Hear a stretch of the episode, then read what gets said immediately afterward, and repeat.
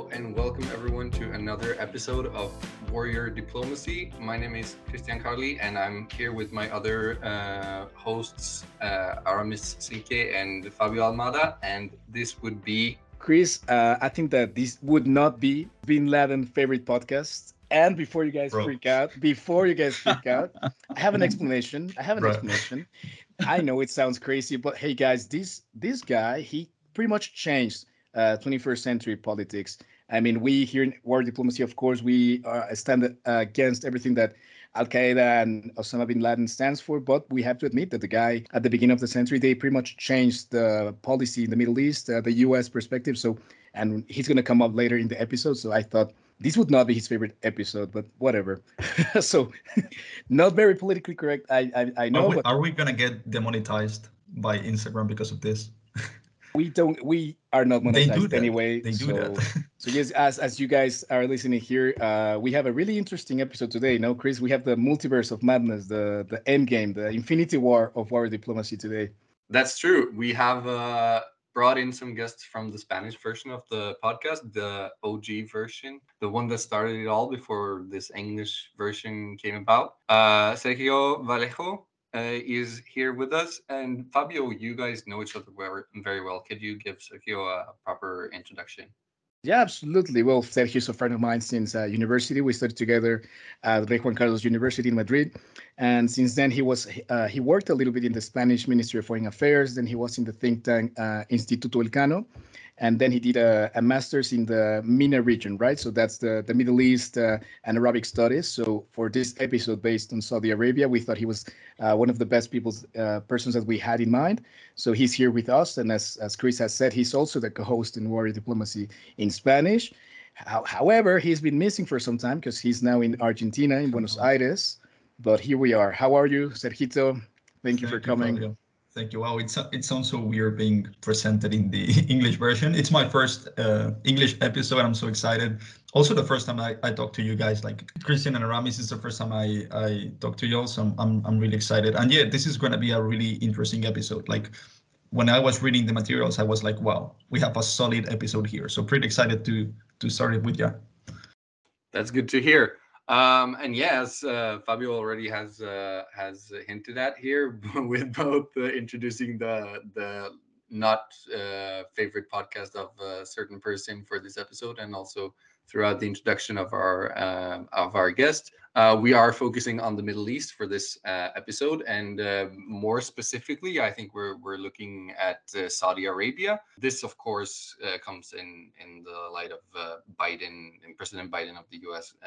trip to the Middle East in July, where he he met with Saudi Arabian leader Mohammed bin Salman, and we are talking about the current global political dynamic of the region and its shifting sands so for the first block, we we're looking at how Saudi Arabia became such a key player in global politics, uh, in its unique relationship with the U.S. And in the second block, we will analyze the current situation and the dilemma of collaborating with states such as Saudi Arabia. Lastly, we will take a look at how uh, this analysis uh, can can help us understand what's to come in the upcoming years, especially with the already quite quite a different global order that has been uh, shaped by by the really just the past few, few years but of course also throughout the the last decades that has involved both middle east the us and global, global politics in general. So I, with that i think i'll uh, leave it up to you aramis to uh, let us uh, be guided through the first block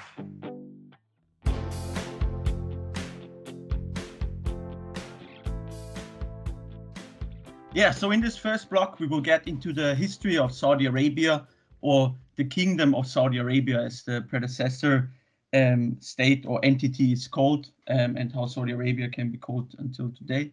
I think this is very important because in, in the West, we, we hear a lot about Saudi Arabia and Saudi Arabian politics when it comes, for example, to energy or related issues. But um, I think many of us do not even have an imagination of, of how the the history of those countries in the Middle East looks like. And um, with a small introduction, I want to give you a feeling on uh, how the, the history of, of, Saudi Arabia looked like. And until the 16th century, Saudi Arabia was basically irrelevant for major world powers. This is, at least for European standards, quite surprising because Saudi Arabia or the, the Najd region is um, pretty huge and it's a it's a vast body of sand consisting of arid valleys. The fact that Saudi Arabia is such an arid region also explains well, it wasn't so um, much populated in, in earlier centuries. But in the 16th century, the Ottoman Empire decided to invest more into this region and um, they created alliances with regional tribes like the Rashidis and the Hashemites. This development very much continued and those alliances until the First World War. That two highly important figures um, in uh, Saudi Arabia created the first president of the Saudi kingdom in 1744. So at first that was um, Abdul, uh, Abdul Wahab, who was a religious scholar, and um, his interpretation of Islam, which is called Wahhabism, spread over the peninsula when he connected uh, in the suburb of today's capital Riyadh with Muhammad bin Saud, um, which who is the the the first um, cornerstone, the first um, guy, let's say, the first guy of the Saud line, Saud line that is still controlling Saudi Arabia until this day. So until the the first World War, you have this fight between this kingdom of the South and the Ottomans over this Najd region. And then World War One, and this opened up the possibility for the Saudis to permanently control this region. And this was very much um, made possible by the British, who recognized the Saudi kingdom. The Saudis, in return, promised then to halt their territorial expansion. On the other hand, the Saudis did not only decided to have those uh, relations with the West, but they also enacted this Wahhabist um, interpretation of Islam. They um, enacted strict religious laws to appease Wahhabists in Saudi Arabia. So you do not only have this historic momentum of um, the Saudis and the Wahhabists always being the, the creator of the of this entity, but you have this lasting influence of Wahhabism in uh, in the country. In 1938, oil was discovered in Saudi Arabia, and it becomes one of the top producers of crude oil. Yeah, when we talk of Saudi Arabia, of course, this is one of the cornerstones of our picture that, that we have of this country. So Sergio, um, could you describe to us which direction Saudi Arabian politics has headed ever since this uh, discovery of oil uh, uh, at the time of the Second World War? And what role did the global conflict between the US and the Soviet Union play at that time? So, well, thank you very much, Aramis. It was a great uh, recap of uh, of Saudi Arabia as a state, and it's interesting because, as you said, in, in 1744, the the political power of uh, Muhammad bin Saud, who was a leader of a, of a lineage of a tribe, if you want to call it like that, uh, of that region, uh, merged with the religious uh, power, the religious legitimacy of uh, a clear member of the clergy, of the Islamic clergy, Abdul uh, Muhammad ibn Abdul Wahab, and they created these essentially as early as 1744 the doctrine that would shape the Saudi Arabia state existed from that moment. So really the tradition that we have right now, the government and all the dynamics in in Saudi society are shaped from this very moment. So it's it's really interesting how this maintained over time. And as you said, it was a difficult uh, creation of the state uh, of Saudi Arabia because right after World War One, uh, all the territories owned by the Ottomans were scattered, and it was up to uh, to the UK to you know manage a little bit and and say uh, how things would uh, go on from from then on. The the British originally wanted to put the Hashemite tribe as the controllers of most of this region. The Hashemite family is now the royalty of Jordan. So they finally had their peace, but uh, there was a competing notion. So the Saudi uh, family, they were also fighting for territorial expansion there, as you mentioned. And finally, so they consolidated as a post-colonial state, if you want to call it that, yeah, they got their independence before World, War II and after World War II, they really got a, a huge role, essentially because of this. Uh, the oil discovery in 1938, uh, I, I, think it's obvious when we think of Saudi Arabia, we think of oil because oil is the resource that has marked uh, the Saudi power and the Saudi influence in, in the modern world. In the modern world, but up to this point, it was not so. Uh, Saudi Arabia was a bit um, irrelevant and it was up to the US to reach out to them and uh, forge this alliance, which is basically a transactional relationship between Saudi Arabia and the US. Basically, uh, the US provides, well, defense, international support, and also the funding that they needed to start these uh, oil extracting operations. And Saudi Arabia provides the oil itself, and uh, to a lesser extent, um, like a proxy leadership in the region just uh, one thing I, I, think is interesting about the case of Saudi Arabia.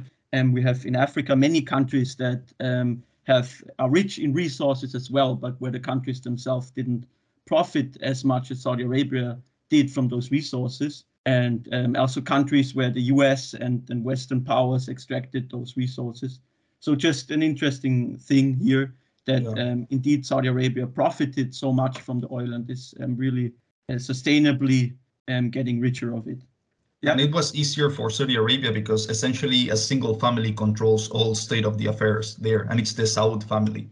It was easier for them to to manage the uh, literally the whole nation's resources. They were managed by this family. So uh, it was in 1945, I believe. In fact, it was in St. Valentine's Day, where um, the two of them, the American leader and the uh, Saudi leader, they met in in uh, the Suez Canal, and essentially they discussed what would be the role of Saudi Arabia after the the war. And as I said, it was essentially a transactional relationship. And uh, during Cold War, also it got turned into a you know a proxy space, but not so much. I mean, we have to consider that during uh, Cold War, the U.S. USSR confrontation dominated the the international focus, but the main uh, conflicts were in Asia. So first the Korean War, then Vietnam, also in, in Latin America with Cuba, with um, uh, Nicaragua. But the Middle East was not such a hot point of public opinion back at those times. It would become as well afterwards, but mo more recently. And uh, the USA also had a role for this region. So they wanted to create a green wall of Muslim conservative states in MENA that would avoid uh, the expansion of communism into that area. So they, they really thought that if they funded uh, movements that were religious in their political conceptions, uh, this would be against uh, the Soviet expansion for obvious ideological reasons. And they had a well an interesting degree of success at first. Then, of course, uh, the Soviet Union uh, counter this threat, this uh, expansionism, and uh, they they had some wins in Egypt, in Syria, Yemen, Yemen, Algeria. But uh, essentially, the U.S. strategy for the Middle East went through Saudi Arabia. One of it, Saudi Arabia was one of the main pillars of the U.S. foreign policy in the Middle East back at these times. Yeah, and it's so interesting that, for example, you have on on the other hand the Soviet Union, which tried to popularize secularism in the MENA region, and then you have the U.S. backing up conservative powers against its own value of secularism um, in that region. But let's get forward um, to a second question. Mm-hmm. How did or how powerful did Saudi Arabia become through the discovery of oil and in this interplay of um, world powers? Pre World War II, absolutely zero power. Like uh, they were literally an Ottoman puppet, that region, and then it uh, turned to be an, a UK puppet. Literally zero control it's after World War II uh, and the discovery of oil that they that they gain a lot of uh, potential, but they're very much dependent on U.S. support because the U.S. originally uh, came with all the infrastructure, with all the know-how, with all the the original investment to start the oil processing. So they were very much dependent dependent on them, and they did not have such a, an active foreign policy. It was during Cold War that they acquired a bigger role so they're in a sense uh, one of the pillars of U.S. policy in MENA. But as I said, not not that important. Not that important because uh, World War, Cold War, sorry, was um, focused on other issues. And then it was uh, little by little they start acquiring a bigger a bigger role. So if I can tell a funny, well, not funny, but interesting story that shows how uh, the kingdom of Saudi, of Saudi, Arabia was not that uh, internationally powerful as it is today. Back in 1979, the same year as the uh, Iranian Revolution, there was a religious fanatic who uh, claimed he was the Messiah and literally took under assault Mecca, which is the holiest city of, of Islam. And uh, the kingdom of Saudi Arabia was powerless. They could do nothing to get him out. And they literally had to call on French special forces that raided Mecca. And they killed some of the, the acolytes of this fanatic. And they finally killed the fanatic and they restored order. But of course, uh, this was a blow to uh, Saudi Arabia because they had to admit that they could not take care of, uh, of, a, of an explosive situation and they had to record to outsiders and it was really humiliating for them to let French special forces raid their holiest place. So this is um, uh, a story that it's uh, not that shared in Saudi Arabia. They they don't like this story because it underlines how uh, dependent on on outside counsel they were. And it was uh, from the 2000 onwards, like the beginning of the 21st century, that uh, Saudi Arabia starts acquiring a more powerful role in its own, of course, always regional. They, you could say that they have power internationally because of the oil and the power that uh, these resources uh, can give. But uh, the role is mainly regional, like in the in the Middle East and the MENA region, Middle East and North Africa, they, they do have a powerful role, but I wouldn't say that internationally. So, uh, well, the 21st century was uh, a weird year a weird century for for Saudi Arabia. It started with 9/11, and there were some pretty shady ties to Saudi Arabia in in this attack. Uh, but they knew how to navigate the waters of international politics during these uh, difficult times, and they kept being a, a, pillar of the U.S. in in the region. And they they start you know taking their own shots in some matters. I just wanted to to um, to say here a little side note because it was interesting uh, what you just said 9/11 because uh, Bin Laden the he he was from Saudi Arabia, no? So I think that that I don't know if that complicated relations with Saudi Arabia and the U.S., but it definitely had a, uh, a consequence, no, in the in the relations uh, regarding the the war on terror, Bush's war on terror, and everything that happened afterwards. Yeah, of course, but um, still, uh, so it's exactly as you said. Uh, they had some pretty shady ties. Not only Osama bin Laden, who was a Saudi citizen, but some other weird ties uh, to the to the Kingdom of Saudi Arabia were found in the 9/11 uh, issue. But the U.S. always took a protective approach. They did not want to make a move that would uh, make uh, Saudi Arabia angry because they they are still their main pillar in the in the Middle East, and they are pretty much dependent on their oil. Yeah, thank you, Sergio, for this um, summarization. I I think one last thing I wanted to add is the, the in the history of Saudi Arabia is the 1973 oil crisis because it shows that the relationship between the, the West and Saudi Arabia was not always frictionless. So um, in 1973, there was the Yom, Yom Kippur War. And um, during this war, the Saudi Arabians strongly showed their disapproval by making and creating an oil embargo against uh, many Western states, heavily pressurizing them to stop their support of Israel. So, of course, this issue was, was solved later, but it created a major crisis in the West, and it also showed that, that Saudi Arabia is, is very much capable of, of creating such crises. Yeah, so yeah, you're you're completely right, and uh, it's interesting because, as I said, this transactional relationship between the U.S. and Saudi Arabia creates a lot of controversies and dilemmas within. So both for both of them. So I would say maybe here we finish this first section and then we go on with exactly its topic, which is uh, the, the explanation of the of the current situation of the geopolitics in Saudi Arabia, and if they are a friend or a foe, right? Because it's uh, just what you have just said. How can you uh, behave uh, in such a way with states that maybe have different opinions or values than you, but at the same time they're uh, essential for the for your geo- geopolitical calculations, right?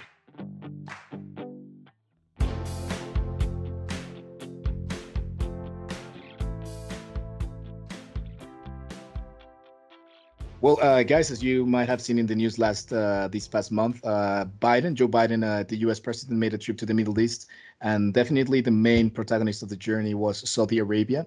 Uh, really interesting um, gesture that these two made. They did like this bro fist bump when they met. Uh, apparently, it was because uh, of COVID restrictions and whatever. But I think that it also has a little um, suggestion, right? Like, why would uh, the president show um, like this gesture of, of, holding the hand of someone that's going around with so much controversy? So uh, Mohammed bin Salman, uh, the the pr- prince, he's not the king yet. He's the prince of Saudi Arabia. He's been involved in a lot of controversies in the past uh, years. he has been called out because of human right abuses and the assassination of a. he was a, a journalist from Saudi Arabia, critic of, of his regime, and he was killed in the embassy in Istanbul. Uh, a really uh, movie, Hollywood movie uh, scene. Apparently, the guy was brought into the embassy. Uh, they chopped him up in pieces, and someone else walked out of the embassy with his clothes on. So that is pretty gruesome stuff. Of course, that Mohammed bin Salman is never gonna be judged for that, but apparently he was in charge of those uh, operations.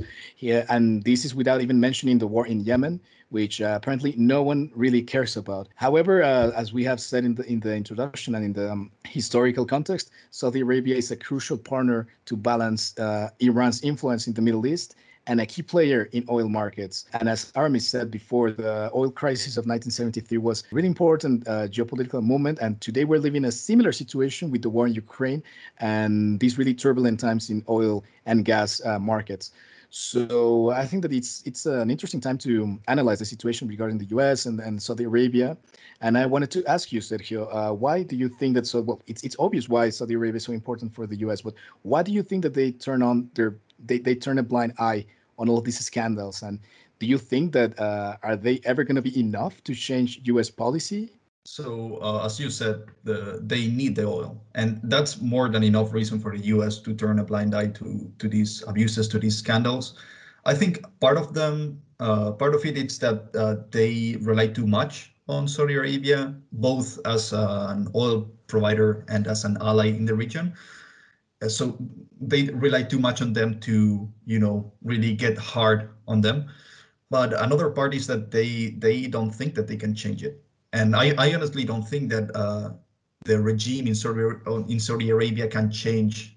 Uh, of course, we can mitigate collectively as a you know this type of uh, UN-led exercises of uh, human rights and and all these. We can uh, make Saudi Arabia abide to basic human rights and and be a bit more respective.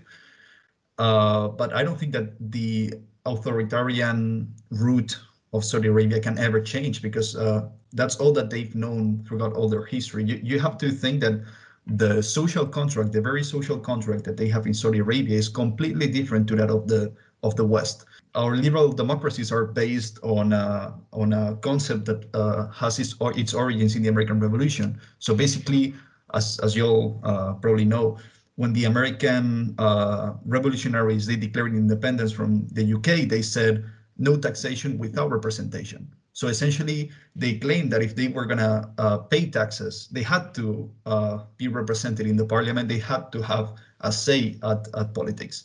So that is the motto of uh, liberal democracies.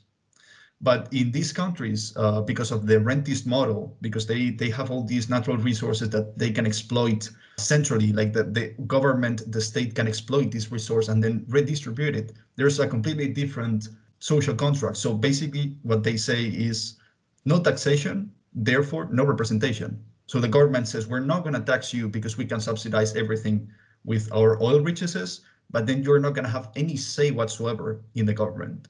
So the root of of uh, authoritarianism and these uh, um, policies in Saudi Arabia is way deeper, and it cannot be changed that easily. So I honestly don't think uh, I think the U.S. knows this, and they know they cannot change the very nature of uh, Saudi Arabia. So they they just try to play along, mitigate the impact, and that's basically it. I mean, one that's, thing that's uh, I, I interpret of this is that money plays a huge role when it comes to the to controlling the citizens in Saudi Arabia, right? Because if you don't, if the state wouldn't have the money, the the whole social welfare system and other state services couldn't work, and that could be a, a huge threat for the regime, right? Yes, of course, and and they know they are aware that oil is not going to last forever, and you see how the the government of Mohammed bin Salman. I mean, we keep saying government or authorities, but really, if you saw the state uh, structures of these kind of countries, they they lack a government. It's just one person that decides, a family that decides. Of course, they have some representative uh, institutions because they need them to be, but basically, Mohammed bin Salman is in charge of many of the policies that are being undertaken right now. He's personally in charge of trying to modernize uh, Saudi Arabia and to invest in in sectors that can bring value when oil runs out because it's going to run out. But it is a huge uh, problem. And essentially this is what happened in in egypt why uh, the arab spring to, to a certain extent started there because egypt had a, a rentist model as well. And uh, they're they're uh, basically what they did is they co-opted people's votes uh, with public sector jobs. So millions of Egyptians enjoyed uh, uh, job postings as state workers, but of course this was not a sustainable system. And, and when when this ended, people started getting angry. So that's essentially going to happen in Saudi Arabia if they if they are not able to invest in other sectors besides oil. And Sergio, talking about investment and technological um, development, I don't know if you guys have seen the news that um, Mohammed bin Salman presented this project of building a city which was basically like a, a, skyscraper tall building, but that would be super, super long. Like imagine a wall like the Great Wall of China, but instead of being of bricks, it would be made out of it would be a city, right? And I don't know if you've seen it. I think I'm gonna put the link in the in, in social media, but it was just crazy. I don't know if it apparently it's a real thing. Like they are actually proposing to build that, that city in the middle of the desert, like this super high tech wall. But I don't know. That to me sounds just unreal. It's like the Bitcoin city that uh, Nayib Bukele wants to build in Nicaragua. I just don't understand how uh, uh, leaders can and, and can have such a pharaonic uh, projects and they actually put them on. So crazy. Let's because they, they don't essentially. So they don't need to actually to actually carry them to term. It's just a way to divert public opinion. It's just a way to say here we're we're investing, we're doing things, but they don't really have to carry it to term maybe they will because Saudi Arabia certainly counts on the budget to do uh, pharaonic works like this. But most of the time, it's not even about the actual value that it's going to add, but to to create a sense of evolution of going somewhere. And so you're talking a little bit about the war on Yemen, which I'm uh, personally I'm not that aware of either. And you that you've studied uh, your masters in these regions, what do you think about the war? Do you think it's gonna actually gonna increase uh, due to the war in Ukraine, or do you think that it's just going to continue uh, from a certain way, just a little bit more nuanced, or how are the situations there in the in the Gulf? Yes, you said before, nobody cares about Yemen, basically because uh, Yemen is almost devoid of natural resources, so it cannot be exploited, and also because conflict there it is unlikely to spread to other regions. So, for example, the US and Europe, they got involved, not, I mean, not directly, but they got involved in the Syrian crisis because, well, we were seeing that uh, refugees were coming into Europe and that uh, international terrorism based in Syria, in the territory of the Islamic State, so-called Islamic State, was threatening, threatening Europe and the US, but uh, the conflict in Yemen is unlikely to spread. There are no, inten- no instances of international terrorism carried out by, by the Houthi rebels, which are the uh, faction that fights against the well the government, the divided government, and against uh, Saudi Arabia and the Emirates, which are abetting this war. So I, I don't think it's gonna spread. I think it's gonna uh, continue like this, be more like a like an insurgency, an open conflict. You see, kind of like uh, Afghanistan, because mm-hmm. Yemen is far too divided by now to ever impose a, a, an everlasting peace if the international community and the UN apparatus doesn't get involved. It cannot. So I think it's going to continue like this. Uh, maybe Saudi Arabia and the Emirates will, you know, have a lesser extent, a lesser role in the conflict that they are than than they are having right now. But the conflict will continue. Plus uh, the Iranian proxies, and uh, it's it's a really complex topic. We should have a, a mm. completely different episode to talk about Yemen because it's a mess. Really, it's a mess. No, I imagine. I imagine. All right, getting a bit back on on the topic of uh, of what we've been talking about with cooperating with with states such as uh, uh, Saudi Arabia or other states for that matter. Uh, but but in this episode, we're we're talking specifically about Saudi, uh, Saudi Arabia. And in light of uh, uh, recent events or more more or less recent that such as the the Khashoggi uh, murder that happened uh, years ago that you uh, were talking about uh, Fabio in the embassy there in uh, Istanbul how how do we assess this what we could call like a hypocritical stance in American foreign policy now now in in following the the Biden visit? The US is claiming to to support democracy and freedom, such as now visiting uh, Taiwan, pissing China off, claiming to be very like, pro pro democracy, uh, anti authoritarian, and then not have or showing little aversion towards injustices in that are happening in the MBS regime in in Saudi Arabia. Uh, we we saw Biden coming in with a fist bump in in his Middle. East uh, visit, and uh, then you see Pelosi standing in Taiwan, claiming that the U.S. is yeah this champion for democracy, and not to not to also speak of the maybe not so democratic uh, practices that have been happening in the U.S. Uh, during the past uh, six seven years more more or less do do we see this as just like real politics as usual that you know this they have this transactional relationship with Saudi Arabia and as long as this is the case they're going to turn an eye uh, away from from the injustices or what do you think about this uh, Sergio? So essentially this is a toxic relationship.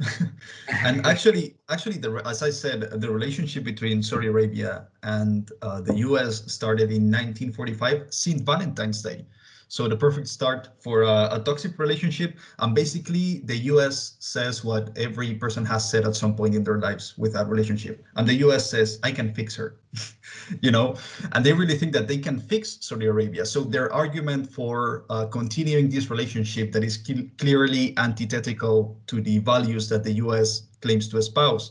In order to justify this, they say, we, we're doing um, a bigger impact by continuing to be their ally and try to shape their policies in this way than if we cut relationships. That's their justification. And uh, yeah, well, the, the Saudi Arabia is happy to take this. but I think the, the more tensions the geopolitical situation gets, the, the less morale there is. Because yeah. during the Cold War, you had those acts where the US has those economic hitmen that just change leaders in, in South America. And yep. um, then later on, um, when the US is the only world power, human rights gets more into the center of it. But now, if we think of the war in Ukraine and the, demands we can make now towards Saudi Arabia, um, it's it's more we cannot put human or or many would argue that we cannot put human rights at top here because we eventually run out of oil. Um, so I think the more strained the situation becomes, and, and the more we have those global powers fighting for influence and creating alliances, the less morale uh, there is in politics. Yeah, but interestingly, this dilemma works both for the US and for KSA. So, of course, uh, well, we've talked about the, the clear dilemma that represents the, the US support to Saudi Arabia, but this creates a dilemma within Saudi Arabia as well, because uh, the certain Saudi elites and especially the clergy in Saudi Arabia because they have a lot of power. Let's remember that the kingdom of Saudi Arabia is based on the political power of the Saudi family, Saud family, and the religious power of uh, Wahhabism. So they they still pretty much re, rely on on public opinion. Uh, well, there there's almost no public opinion in Saudi Arabia because there's no civil society. I mean, not not a strong civil society. So the, the main pressure groups in Saudi Arabia internally are the clergy, basically. And the clergy is really contemptuous of the US, especially after the US continuous meddling in the Middle East. And this is essentially the backstory, the billion, the billion backstory of uh, Osama bin Laden. Osama bin Laden was the son of a very wealthy engineer who had enriched himself precisely after this uh, boom of American investment but he was a really traditional religious man, and uh, he didn't like the U.S., which was such a liberal in the in the bad sense for them, such a liberal state uh, being present in Saudi Arabia. Especially, he claimed that they were occupying Holy Land because uh, Saudi Arabia is, is home to Mecca and Medina, which are the two holiest places in, in Islam. And the U.S. was in, occupying or at least physically present in this country.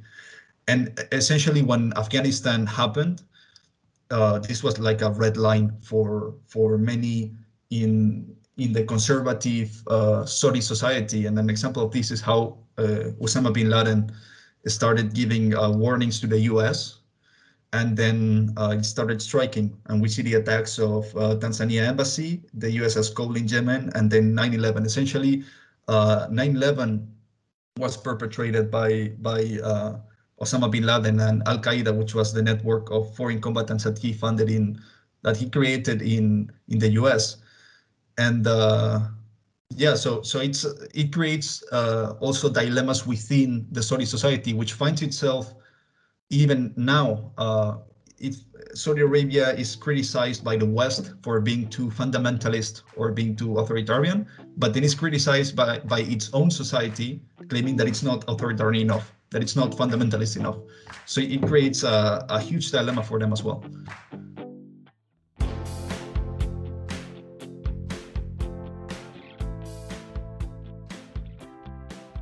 Okay, jumping into the third block, then um, we should have a look at some upcoming developments in the region and uh, and following uh, what we what we've been discussing. Also, is is the continued relationship that that Western states uh, should have um, in in coming years with uh, with Saudi Arabia. What what do you make of this, uh, Sergio? How how should Western states approach uh, Saudi Arabia? Yeah, well, my my vision is a bit cynical.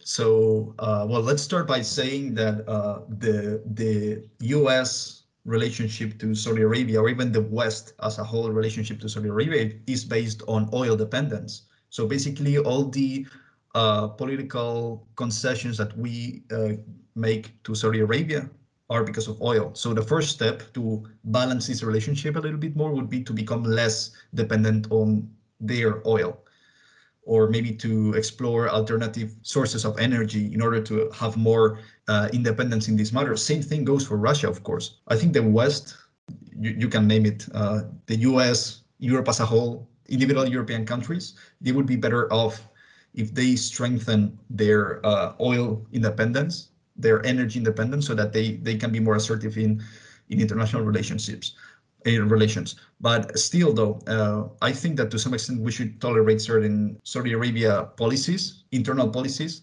in exchange for international politic concessions. Because, as I said, I, I don't think that Saudi Arabia can be more democratic. It, it just can never be the the own organization of the state. It, it just it's it's going to take decades for Saudi Arabia to develop a political and civil society that can actually turn Saudi Arabia into a more Western style liberal democracy, if that ever happens.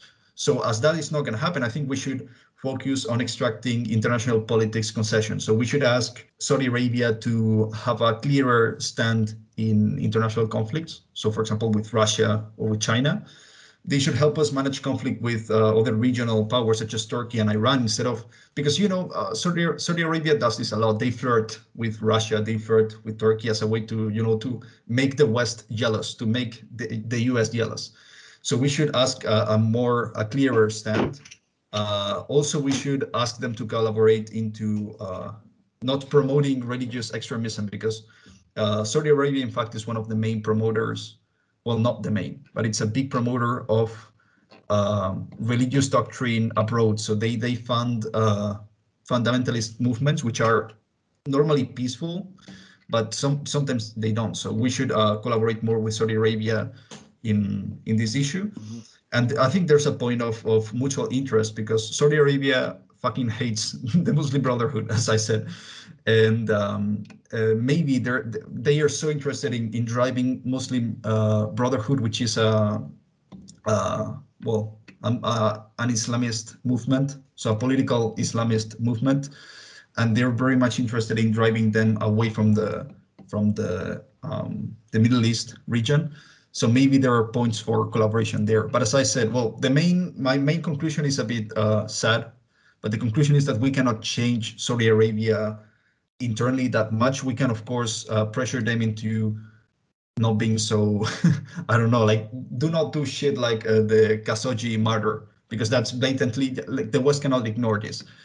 So we should just focus on extracting international politics concessions. That's my my view. It's a bit bleak. I know you guys don't will, will probably not agree No, I think it's a great it's a great way to look at it, uh, Sergio. And you know, guys, I don't know if you remember when you guys uh, if you guys watched uh, Avengers: Infinity War, Endgame, whatever. As this is this uh, multiverse episode of War Diplomacy, I think a portal is opening up, and Nico Nicolas right. Panmontojo on your on your left, Captain, and uh, Nicolas Panmontojo, also from the Spanish uh, uh, version of the of the podcast, is here with us for this uh, third and final uh, discussion block of, of this episode. So, Nico, thank you so much for coming here. Uh, Nico, for those that don't know, Nico is a journalist and he uh, comments on these issues. He's also really into uh, all those topics of uh, environment, uh, climate change, and he's a great, great co-host in the Spanish section. So, Nico, how are you today? And, and welcome to the discussion. Hello, it's really nice to to be here with you with you guys. It's um, kind of strange to be speaking in English with uh, Sergio and with Fabio because, as you all know, we normally do our thing in the Spanish version. But we, yes, uh, someone told me this was the chance to do a crossover episode, and I didn't think twice, and I jumped in. So uh, nice to greet you guys, and I want to. Um, continue with the episode and ask Sergio because uh, he's clearly showing that he can uh, punch back at, at any question we throw him and I want I was interested in asking him um, we that well with the recent development, developments and in Taiwan and the Nancy Pelosi trip and all these things we have already kind of uh, discussed. Uh, we are in kind of an historical moment between the U.S. and China in the sense that both are superpowers, but one is the the U.S. the current one and China is kind of the challenger. So even for the moment, war seems impossible. I don't I don't want to say this twice because we said the same thing for Ukraine and Russia, and didn't turn out as we as we expected. But eh, there's a tension and there is a, a power shift, or there's a power shift trying to happen. So my question is, what's the position of Saudi Arabia towards China? I mean would they be tempted to support or maybe uh, shift a bit towards uh, this country because in some sense, they are both authoritarian countries, and China has a foreign policy theory of not meddling with the internal affairs of other countries. But on the other side of things, China is a secular country, and they, I don't think they mesh too good with uh, Islam and all this. So I wanted to ask you, what's their attitude now towards China, and how that would could change in the near future? Yeah, that's a very good question because it talks about the essential, the essential nature of the U.S. Saudi Arabia relationship. I think that up to this point, Saudi Arabia has invested too much in its relationship to the U.S. to to uh, make a hard shift and say, okay, now to China. As you say, uh, it would be a an interesting relationship because uh, China is very would be an easier ally for for Saudi Arabia because China would never demand that uh, Saudi Arabia stops doing authoritarian shit because they do the same or worse. So that would be a, an easier ally. I don't think that it's going to happen though. I think that we're going to see uh, Saudi Arabia courting China, like flirting with them and maybe like doing some, I don't know, some diplomatic concessions to make the US jealous. But I don't think that at least in the near future, it's gonna it's gonna have a, a huge change. And also there, there's a small issue, and of course, among authoritarian governments, so in matters of money and transactional relationships, this is not a, that important, but there's a, a, small irritant in Chinese politics that can be uh, a no-go for many uh, Muslim countries, and it's the Uyghur situation in China. I don't want to call it a genocide. It maybe is, it probably is, and we're turning a blind eye on it. But uh, well, it is known that China uh, it's repressing the Uyghur population in Xinjiang, which is the easternmost, sorry, the westernmost region of China, which has a huge Muslim majority, which are the the Uyghurs. They're an ethnic group uh, from eastern Turkestan, and China has been repressing them for quite a while. There are some worrying uh, images and news and reports coming from there. Of course, China is a black box, and we never know what actually is happening there but uh, some uh, Muslim countries have inquired into this, and they they are uneasy because uh, Muslim countries often have this foreign policy flag that they wave every now and then, and they claim to to you know to to be in the fight for all uh, yeah for independence of Muslim countries and everything. But so yeah, they have inquired into this issue whether China is uh, really doing uh, these things to to Uyghur Muslims. It's going to be an irritant in the relationship. So yeah, the the thing with China is going to be always there, and I think uh, we have to keep an eye on this. But I wanted to circle back a little bit because we are talking about the future uh, of Saudi Arabia, and we have talked about this uh, project they have presented in the recent past, the the line it's called that they're going to build a city on the desert that is completely self-sustainable. So the question looming always there is what's going to so, do Saudi Arabia uh, regarding diversifying its economy, and most importantly, they are in a hotspot uh, climately. Uh, so th- they are in a place where temperatures are going to go to rise even and to be even hotter. So a lot of the economy, for example, all the peregrinations to Mecca are going to suffer more and more because it's going to be really hard to do that in the summer, for example. So I wanted to ask, uh, for the moment, Saudi Arabia has, of course, not shown itself in any sense as an ally for climate change or ally against the uh, CO2 emissions. I mean, it's logical why. So I wanted to hmm. maybe to circle back, Sergio, to ask you, how realistically can in the near future Saudi Arabia change that position? Because it doesn't seem like they are too worried about that, but they kind of should because they do. I mean, there are countries in the middle of the desert in a place where it's going to be less livable, not more livable in the near future. Yeah, uh, well, they have no sense of urgency because they are right now they're swimming in petrodollars, so they, they do not see the the danger of this. And uh, yeah, what's what's uh, negative about regimes, authoritarian regimes that rely on on one person or on some elites is that they they don't care really. Uh, they're not accountable that much. So even if citizens start seeing that this is an issue, they do not have the immediate incentive to start working towards this. And uh, well, their whole economy right now is based on a sector that is antithetical to any ecologist demands. So I think that as soon as they, as long as they have oil, they're just gonna ignore this. And maybe when they run out and the consequences of climate change irremediably start taking a toll, they're going to have to, you know, think it might be too late for them. But as I said, they're investing a lot in, in new technologies. Maybe, you know, they're they're better better positioned in a few decades to to tackle this issue. Hmm. No, uh, yep. I, I feel uh, I think that it's uh, correct what you're saying that uh, for the future, both the diversification of the economy uh, will it, it, at some point it will be taking place also so we will see some change there. And then uh, with also us uh, domestic policy uh, making changes towards uh, shifting away from from other energies uh, towards energy other energy sources uh, will definitely impact which kind of relationship the us has with saudi arabia. And that will of course set a new course for for other states. Um, in in other aspects of of the cooperation with states such as uh, Saudi Arabia. I, am thinking that um, we are in pressing times in in terms of human rights and and what you have been discussing a bit about China also, which which is an, an issue that is growing in in pressure now from the international community to find a, a way to to meet and and I think that uh, within Saudi Arabia, something that I feel like we maybe haven't been touching upon that much uh, in this episode, but that needs to be said is that there is, of course, a lot of internal pressure within Saudi Arabia towards making it a more liberal society, and and it has become more uh, through through the regime there as well. But they are, of course, uh, miles away from from what we uh, take for granted here in our uh, in our lives here, and and I know that uh, a lot of people within Saudi Arabia are also longing for that change. So the the future, both both domestically for Saudi Arabia and and internationally, uh, both for Saudi Arabia and other states cooperating with Saudi Arabia, is going to be really interesting in the in the future going ahead. And and I think that other global developments we're seeing now will definitely impact that.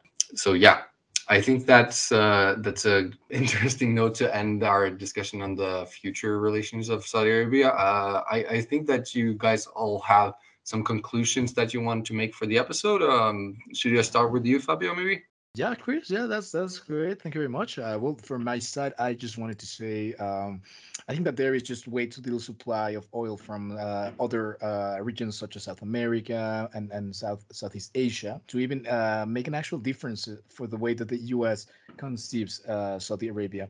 So I, I think that um, if, if the U.S. actually starts withdrawing from its commitment to protecting these oil fields from the region, uh, the idea to my mind is uh, a little bit what Nico uh, and, and Sergio addressed in this last section. Uh, who's going to step in in this role? Is China going to be more uh, willing or not? So, as oil will continue to be one of the main commodities of, of uh, geopolitical importance. I think that the Middle East and, and the Persian Gulf and Saudi Arabia specifically will continue to be indispensable for global energy supplies. So that is my uh, sort of idea that, that I have in mind. The U.S. still really interested in, in this region. Its relation with Saudi Arabia it's really important up to the point that they will not uh, that they will turn a blind eye on all of these human rights abuses but at the same time, it's it's still uh, the, the geopolitics of the regions are moving, and who knows? It might be possible that if uh, uh, I don't know if I, of course I don't see it coming because uh, a potential Trump administration, a second potential uh, Trump administration would have a close relation with with uh, Saudi Arabia. But in a hypothetical situation where the U.S. would not be interested in the region, would China step in? I don't know. To be honest, I'm not an expert in the region, but it's an interesting thing to have in mind. So I think that that is uh, just the way that I wanted to conclude the episode. I think that you cannot think of Saudi Arabia without thinking about oil. And now with the war in Ukraine, uh, oil and gas has been even more important. So I think that uh, geo- geopolitics of the region will be really uh, interesting in the coming years. And it's a matter of of seeing. But uh, I enjoyed a lot the conversation with Sergio. He really controls the topic and uh, it, has been great. And for this uh, multiverse of madness war diplomacy episode, I think it's a great way to to end the season because I don't know if we've said it, but I think this will be the last um, episode of this first uh, English oh. um, uh, season. But we will continue in September. We'll come back, and it's gonna be great. It's gonna be great. So that's for my side, Chris. Thank you, Fabio. Aramis, any uh, any ending ending conclusions? Yes, um, a lot of what Fabio said derived from the fact that, that oil is a very important commodity in international politics. But I think that the role of oil shouldn't be overestimated for the future. I remember recently talking to, to a friend who studied oil exploration, and he said, well, he's actually having a hard time figuring out whether he should continue this um, professional path because he doubts that um, in the upcoming decades there, there will be a significant amount of oil explorations to work in. So, and um, this is the the search of new oil fields. Um, there's this theory that we can live off the reserves that are, that are already found. Right now, we have this oil situation where it is quite easy for for the Saud dynasty to rule the country, right? They can violate human rights, they can fight a proxy war, and they still get support by the West. And they can even collaborate with the West and still get support from China as well. And most importantly, they can use the oil money and um, be the undisputed power within the country by kind of buying the citizens, as we talked about earlier. But as I said, um, renewable energy is on the rise and oil is in decline. And I think this can cause that, that pressure from both citizens and major powers will rise. If the West doesn't have the incentive of buying oil, who knows? Maybe human rights will become important again and um, they start supporting protest movements, fighting for more democratic participation. We've seen the Arab Spring taking place in many countries, but Saudi Arabia maybe um, that could be a future scenario if if we see oil furtherly declining, which will also very much depend on on how much we will focus on environmental policy in the upcoming centuries. The next question is whether Saudi Arabia will be able to replace oil in such an event. I think that there are many promising projects like this um, hyper modern city they are right, building right now called NEOM, where they are trying to invest in sustainable technologies and digitalization. But will those investments really be enough to create a revenue stream that is as strong as oil? I don't know. I think that will be really, really tough for Saudi Arabia. So I think a tough time coming ahead um, for this country, and I'm very thrilled to see um, how it will develop. Yeah, I completely agree. Uh, I just wanted to remark that, uh, of course, the oil is going to be an issue because it's a finite uh, resource, but there are there are searching for other uh, sources uh, right now. Guyana, like normal Guyana, not French Guyana, Guyana, the South American country, has found uh, huge deposits. So they're, I think they're gonna be the the next new thing and I would love to do an episode on this one because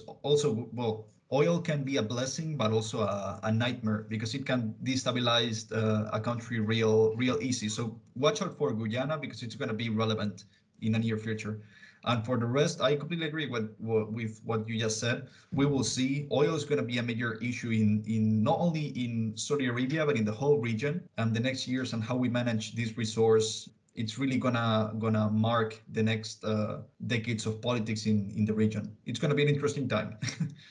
yeah, definitely. And with that, I think that we we've reached the end of our our episode, our conclusions. Um, as is tradition here in Warrior Diplomacy, we we end uh, on a lighter note with some recommendations. And uh, today, I'm excited to hear uh, the uh, the recommendations that you have brought today. Do you want to start, Sergio, as our guest? I'm really excited to hear the what you've brought uh, here today. Sure, thank you. So, uh, well, I wanted to recommend a book which is called America's Great Game: The CIA's Secret Arabists and the Shaping of the Modern Middle East. It's a long title by Hugh Wilford. And it's a great book that talks about uh, basically U.S. influence in the whole uh, Middle East region, but but in special the relationship between the U.S. and Saudi Arabia and the elites and the nature of the, this relation. It's a, a big a bit of an arid book because it's a really detailed account.